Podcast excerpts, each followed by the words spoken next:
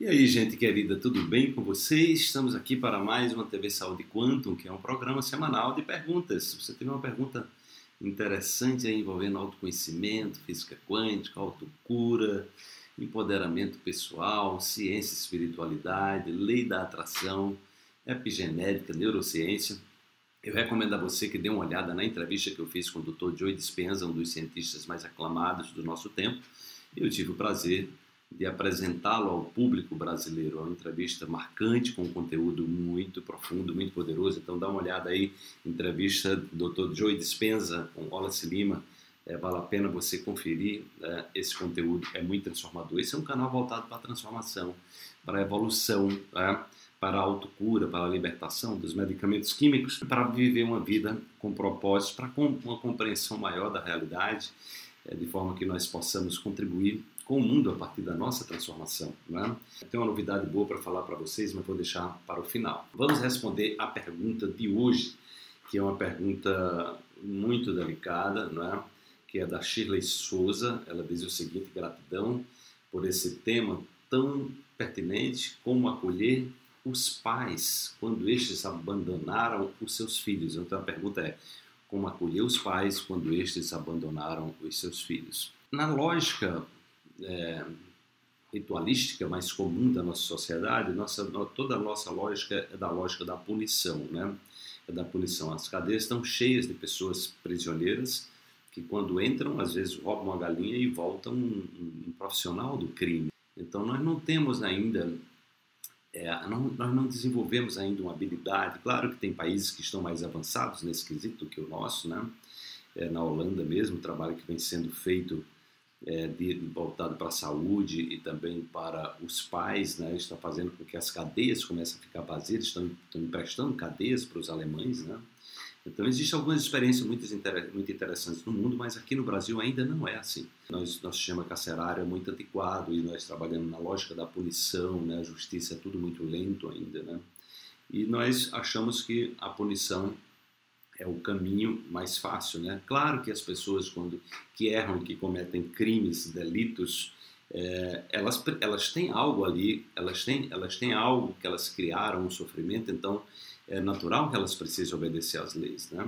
É, dentro do sistema familiar existem as leis é, que são regidas as, pelas constelações familiares. O Bert Hellinger traz aí as ordens, as chamadas ordens do amor. Né?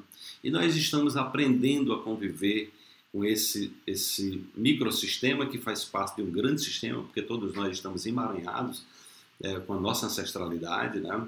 Nós temos um, uma relação é, muito intensa com os nossos pais, que foram aqueles que fizeram a, a, a passagem nossa, né? De uma, de, de uma outra dimensão para a dimensão física, né? E, e, a própria nossa família, que sempre tem uma complexidade nos relacionamentos. Né? O que Bert traz é o seguinte: todo processo de exclusão ele gera sofrimento. Tudo aquilo que não obedeceu à ordem do amor, é, ele gerou uma lacuna, ele gerou uma dor, ele gerou é, é, como se ficasse um vácuo, né? um vácuo ali, um vazio né? quântico, é, que o próprio campo, é, o próprio campo, ele vai se responsabilizar como existe uma inteligência do, no universo voltado para a evolução, o próprio campo vai buscar é forma de compensação. Normalmente as, as gerações futuras vão acolher aquilo que, que não foi, é, é, digamos assim, contemplado através do amor e esse aprendizado precisa continuar.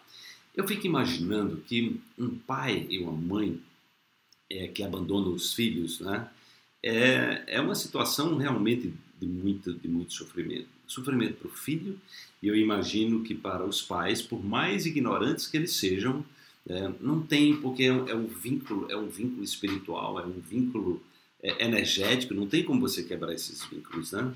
Então, é muito comum a forma como os homens é, foram criados, das mulheres. Então, às vezes, é, às vezes eu, eu, já vi casos de pessoas que tiveram filhos demais, daqui a pouco eles estão com medo de ter mais um filho, de repente a mulher engravida, vamos doar esse filho. E isso as pessoas não têm ideia e como gera um problema sistêmico para os pais, para os filhos, um emaranhamento seríssimo aí nesse processo, né?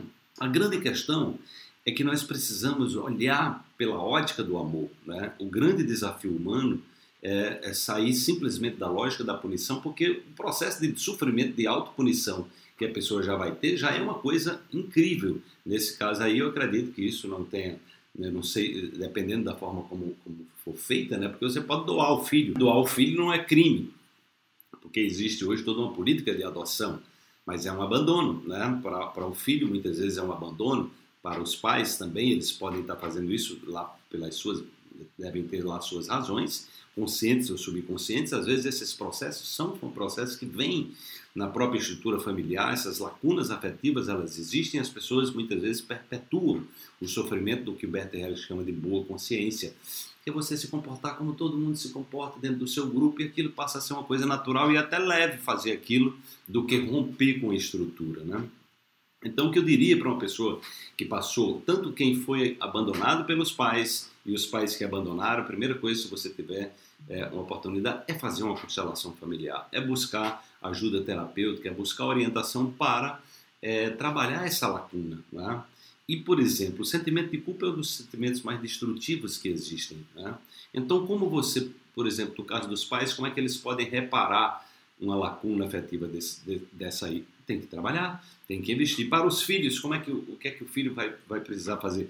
Tem que trabalhar também energeticamente, tem que buscar é, a compreensão e mesmo num contexto como esse, tomar os pais como eles são é o melhor caminho que Bert Hellinger traz. Negar os pais, se revoltar com os pais, resistir aos pais, não é o melhor caminho porque pode ser que a pessoa se torne um forte candidato a também fazer a mesma coisa na sua, com seus filhos.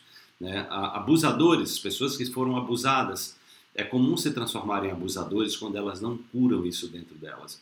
Então é muito importante entender que simplesmente o revide, simplesmente é, a vingança, simplesmente a, a raiva e o ódio, isso não repara os problemas, muito pelo contrário, faz com que as pessoas se perpetuem dentro dos problemas. Então eu, o que eu recomendo é o perdão, é o auto-perdão, é a superação da culpa e para os pais o aprendizado, né? um grande aprendizado e trabalhar também essa trabalhar todo esse contexto reparador, espiritual, né, que se envolveram e que criou um emaranhamento. Então, quanto antes os pais reconhecerem isso, puderem fazer essa reparação, melhor. Para os filhos, o quanto antes também puderem acolher os pais, mesmo nessa situação, porque imagina qual é a situação dos pais, a mentalidade dos pais, o, o que é que levaram ele a agir de uma maneira né, agir de forma a abandonar o seu próprio filho. Que, o que, que motivação foi essa que levou? Então tem algo aí, tem, tem algo aí que precisa ser olhado, né? E cada caso é um caso. O que eu recomendo é que você olhe pela ótica do amor,